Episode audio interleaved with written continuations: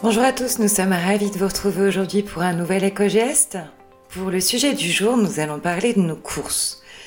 Nous allons nous intéresser à la façon dont nous faisons nos courses.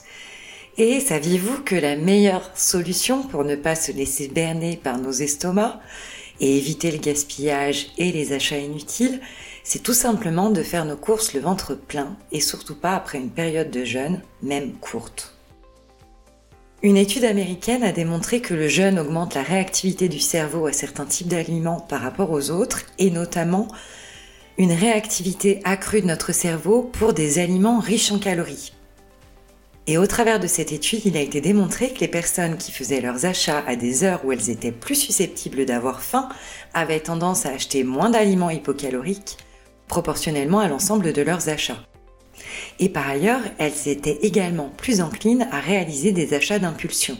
En d'autres termes, il vaut mieux partir faire les courses le ventre plein pour éviter de porter nos choix sur des aliments trop caloriques et éviter les achats imprévus. La liste de courses basée sur les repas de la semaine est également une bonne option pour éviter de se laisser tenter et d'acheter plus de denrées qu'on ne pourra en consommer.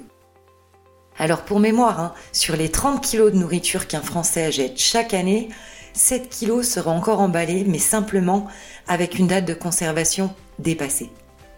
Alors pensons-y, lors de notre prochaine virée en course, partons le ventre plein. Nous vous souhaitons une bonne journée et nous vous retrouvons demain pour un nouvel éco-geste.